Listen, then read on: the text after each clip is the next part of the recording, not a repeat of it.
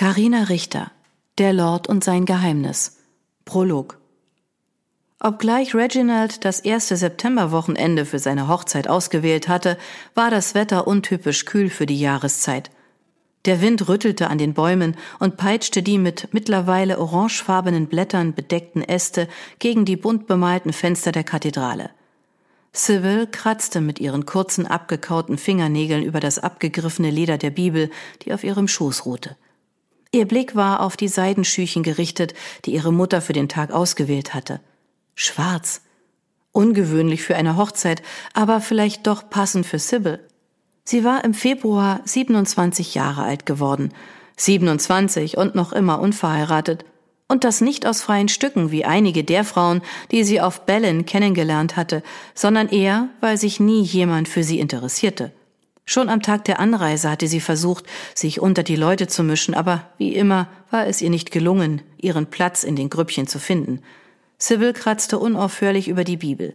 Natürlich hatte man sie in die erste Reihe gesetzt, unmittelbar neben den Duke Adam Wellington, den sie vielleicht zweimal in ihrem Leben gesehen hatte. Der vormalige Assistent des verstorbenen Bruders der Braut. Neben ihm hatte Earl Arthur auf Hales Platz genommen, Sybil hatte bisher nicht herausfinden können, wie er zu dem Brautpaar stand. Zu ihrer Linken saß ihre Mutter, die sich mit einem Seidentaschentuch die Tränen von den Augen tupfte, die unaufhörlich über ihre Wangen rannen. Gott sei Dank bemerkte sie aufgrund dessen nicht, wie Sybil die kleine Bibel marterte. Es war, als hätte jeder in dieser Familie eine seltsame Art und Weise mit Anspannung umzugehen. Spielte nicht ihr Cousin Reginald mit dem Saum seiner Hosentasche, wenn er nervös war? Er musste wohl an sich halten, dies eben nicht zu tun, als er vor dem Altar stand. Die Braut, Lady Mary Ann Harrison, noch hieß sie Darlington, hatte ihn wohl zuvor daran erinnert. Sybil fühlte sich in Mary Anns Gegenwart oft unwohl. Sie war eine willensstarke Frau, der es an Durchsetzungsvermögen nicht mangelte, eine Suffragette, Sybil hatte noch nie auch nur ansatzweise den Mut aufgebracht, sich dieser Bewegung anzuschließen. Hörte man doch, was die Männer der Oberschicht hinter vorgehaltener Hand über diese Frauen zu sagen hatten. Mary Ann schien dies nicht zu kümmern. Endlich bemerkte ihre Mutter, welche Qualen sie der Bibel zufügte und schlug ihr augenblicklich mit dem Fächer auf die Finger. Lass das! Ihre Tante, Reginalds Mutter, beugte sich über ihre Schwägerin hinweg und musterte die Nichte mit einem abschätzigen Blick. Mädchen, reiß dich zusammen, zischte sie. Sybil nickte gehorsam. Sie errötete, beschämt, bei einer solchen Unart erwischt worden zu sein. Sie blickte sich um, nur um sicher zu gehen, dass sie keine Aufmerksamkeit auf sich gezogen hatte. Wellington war allerdings damit beschäftigt, ein Gähnen zu unterdrücken und sich nicht anmerken zu lassen, wie sehr ihn diese Veranstaltung langweilte. Sie fragte sich, warum man ihn nicht auf die Seite der Kirche gesetzt hatte, auf dem die Familie der Braut saß. Irgendwie hätte er dort besser hingepasst. Hinter ihr trat jemand gegen die hölzerne Sitzbank. Sie wandte sich um und ein kleines Mädchen in einem viel zu pompösen Kleid streckte ihr die Zunge entgegen. Wie aus einem Reflex heraus tat sie es ihm gleich. Zack, wieder ein Hieb mit dem Fächer, diesmal gegen ihre Schenkel. Sibyl, nimm dich zusammen. Die Zeremonie ist gleich vorbei, zischte ihre Mutter. Ja, Mutter, hauchte sie. Sie wusste selbst nicht, was sie verleitet hatte, dem Kind die Zunge herauszustrecken. Sie langweilte sich außerordentlich, freute sich aber auch nicht gerade auf die Agape und das Dinner, das darauf folgen sollte.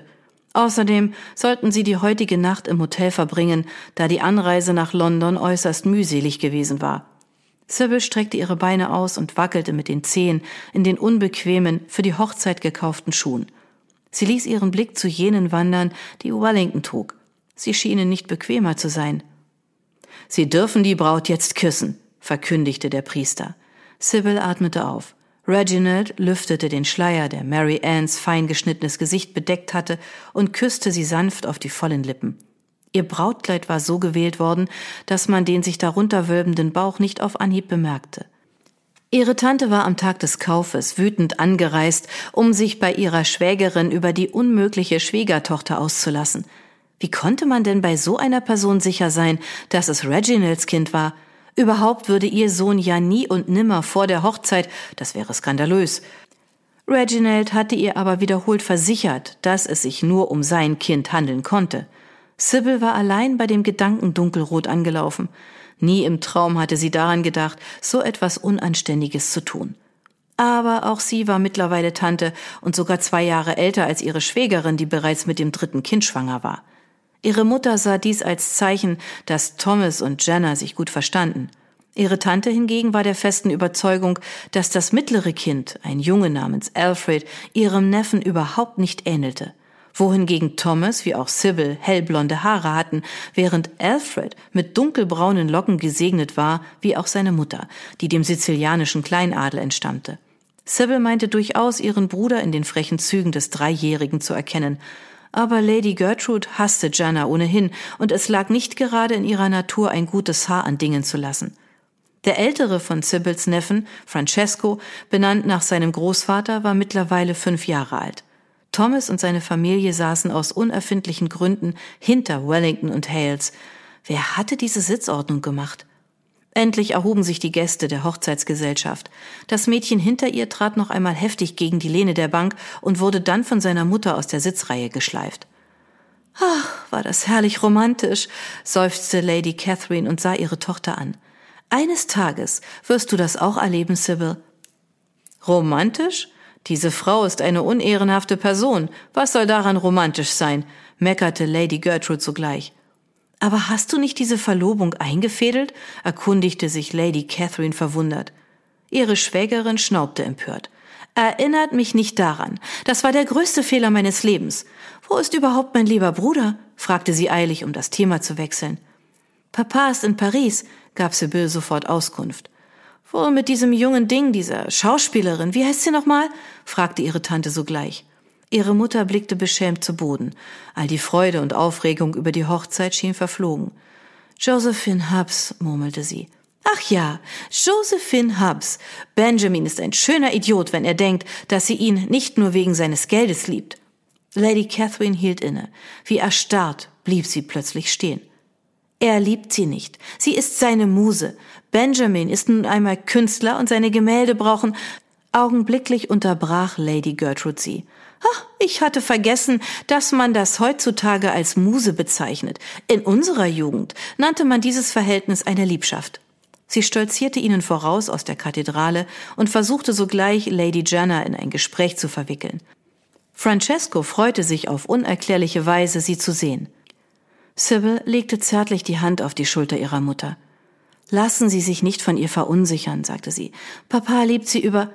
Sprich nicht von Dingen, von denen du nichts verstehst, herrschte Lady Catherine sie an. Plötzlich weiteten sich ihre Augen und sie nahm die Hände ihrer Tochter in die ihren. Es tut mir außerordentlich leid, mein Schatz, sagte sie. Ich wollte dich nicht so. Heute ist ein freudiger Tag. Dein Cousin hat geheiratet. Lassen wir uns den Abend doch nicht von deinem nichtsnutzigen Vater verderben. Wenn er in Paris all unser noch verbliebenes Geld auf den Putz hauen will, dann sollten wir ihn doch nicht davon abhalten. Sie sprach mit einem Lächeln auf den Lippen, doch das Gift, das sie in diese Worte gelegt hatte, war nicht zu überhören. Sibyl nickte traurig. Sie wusste um die Schulden ihrer Familie. Die Bilder ihres Vaters brachten längst nicht mehr so viel Geld ein wie einst, obwohl seine Bekanntschaft zu Josephine Hobbs eine solch emsige Schaffensphase ausgelöst hatte wie noch nie zuvor. Aber die Mäzene Londons hielten seine Bilder für zu modern.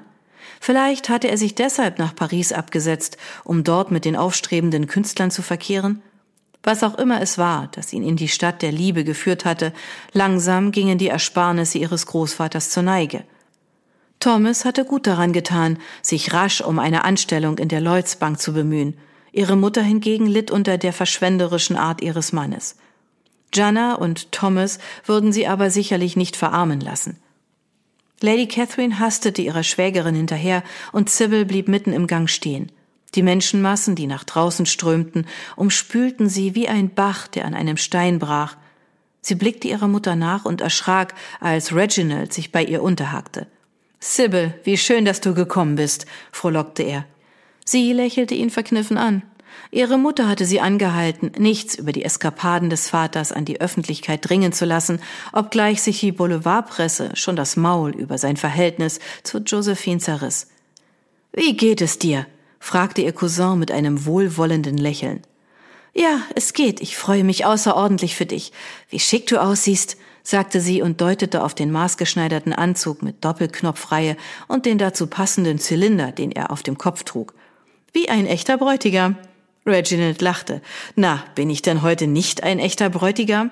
Ist meine Frau Mama schon vorausgegangen, um die liebe Jana zu terrorisieren? Er reckte seinen Hals, um über die Menschenmenge sehen zu können. Was denkst du denn? Die Arme hat mein volles Mitleid. Sibyl kicherte. Hast du diese Schuhe ausgesucht? fragte Reginald plötzlich und schüttelte verwundert den Kopf. Das ist ja keine Beerdigung. Mama hat sie mir gegeben. Ich glaube, sie hält nicht mehr viel von der Ehe, obwohl sie vorhin ein bisschen geweint hat. Nanu, wie kommt denn das? Hat sie nicht immer von der Liebe geschwärmt? Na ja, seit Vater seine Muse in dieser Josephine Hobbs gefunden hat, Reginald hob die rechte Hand, um sie zu stoppen. Dann reden wir heute nicht mehr darüber, meine Liebe. Ich möchte, dass du diesen Abend voll und ganz genießt. Hast du denn schon Lady Hamilton kennengelernt? Ich denke, ihr werdet euch ausgezeichnet verstehen. Lady Harriet Hamilton war eine redselige Person. Sie hatte derart viel zu erzählen, dass es Sybil schwer fiel, ihren Geschichten zu folgen und selbst zu Wort zu kommen. Sie saßen nebeneinander in dem kleinen Garten, der extra für die Agape angemietet worden war, beide ein Glas Champagner in der Hand. Sibylls war schon zum zweiten Mal gefüllt worden, während Lady Hamilton nicht einmal einen Schluck getan hatte. Sie trug ein fliederfarbenes Kleid, dessen Dekolleté mit so viel Spitze besetzt war, die wie ein Spinnennetz auf ihrer Brust lag. Die erdbeerblonden Locken waren hoch aufgetürmt und im Knopfloch des Jäckchens, das sie geöffnet hatte, steckte ein Pfeilchen, das traurig das Köpfchen hängen ließ. Und wissen Sie, dann öffnete der Bursche die Stalltür und meine Stute rennt davon, mit Zaumzeug und allem. Ist das nicht grandios? schloss sie ihre Erzählung und lachte. Sibyl kicherte angestrengt. Sie konnte beim besten Willen nicht sagen, wann sie geistig ausgestiegen war, aber der Mittelteil der Geschichte war ihr wohl entgangen. Lady Hamilton schien das nicht zu stören. Sie leerte ihr Glas in einem Zug und lächelte ihre schweigsame Gesprächspartnerin an. Ich mag ihr Kleid, sagte sie plötzlich. Es ist so schön schlicht, aber die Farbe ist wirklich reizend. Dunkelblau steht Ihnen außerordentlich gut. Sibyl errötete. Sie blickte zu Boden und murmelte ein Dankeschön. Sie fand nicht, dass ihr irgendetwas außerordentlich gut stand. Ihre Haare waren viel zu dünn und schnurglatt, ihr Gesicht blass, ihre Augen graublau. Alles, was sie trug, verschlang sie wie die Nacht das Licht. Helle Farben ließen sie verschwinden und dunkle verschluckten sie. Vermutlich war es das, was sie so unscheinbar machte. Nein, nein, wirklich. Sie sehen reizend aus, glauben Sie mir. Heute Abend noch wird sicher ein Gentleman auf Sie aufmerksam werden. Sehen Sie, der dort sieht schon die ganze Zeit zu uns hinüber. Lady Hamilton wies auf einen jungen Mann, der mit zwei weiteren Sibyl unbekannten Herren auf der anderen Seite des Gartens stand. Er hielt ein halbvolles Glas zwischen seinen langen Fingern und blickte ungeniert auf die beiden Damen. Seine Augen leuchteten kohlschwarz und das Haar war so dunkel, dass es im Sonnenlicht bräunlich schimmerte. Die vollen Lippen hoben sich rosig von der olivfarbenen Haut ab, das Gesicht glatt rasiert. Der Anzug, den er trug, war modisch, die Haare allerdings ein wenig länger, als es ihre Tante für angemessen gehalten hätte. Er wandte seinen Blick nicht ab, selbst als sie ihm direkt in die Augen sah. Er lächelte sanft und prostete ihr zu. Sibylls Herz setzte einen Schlag aus. Konnte er wirklich sie meinen?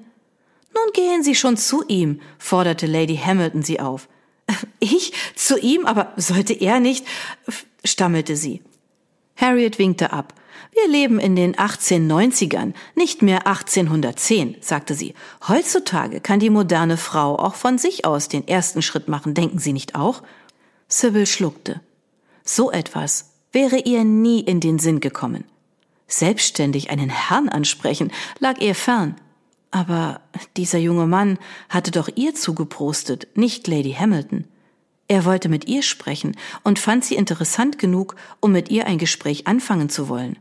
Sie leerte ihr Champagnerglas in einem Zug und stand auf. Eiligen Schrittes begab sie sich zu dem Fremden, der sie mit einem vielsagenden Blick fixierte. Verzeihung, ich wollte Ihre Unterhaltung nicht unterbrechen, aber gehe ich richtig in der Annahme, dass Sie nicht allzu unglücklich über diese Unterbrechung sind? Immerhin habe ich die letzten 20 Minuten keinen Ton von Ihnen gehört, sagte er. Seine Stimme klang tief wie ein Bass, der in einem großen Opernhaus gespielt wird. Sybil hatte auch noch nie so unglaublich schwarze Augen gesehen. Sie errötete heftiger als schon zuvor und strich sich nervös eine Haarsträhne hinters Ohr, die sich durch den kalten Wind aus ihrer Frisur gelöst hatte.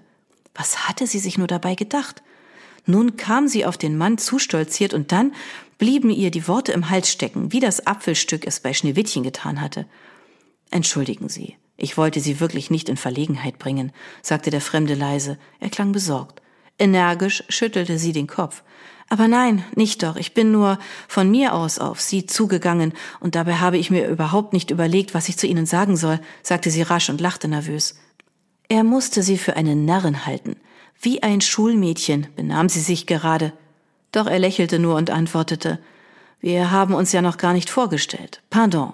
Earl Victor Ebbingworth of Perth. Freut mich, Sie kennenzulernen, Lady, äh, Lady Sybil Harrison. Harrison, sind Sie? Ja, ich bin die Cousine des Bräutigams. Ach so, das hätte ich mir nie gedacht. Sie sehen Ihrem Cousin nicht ähnlich, meinte er.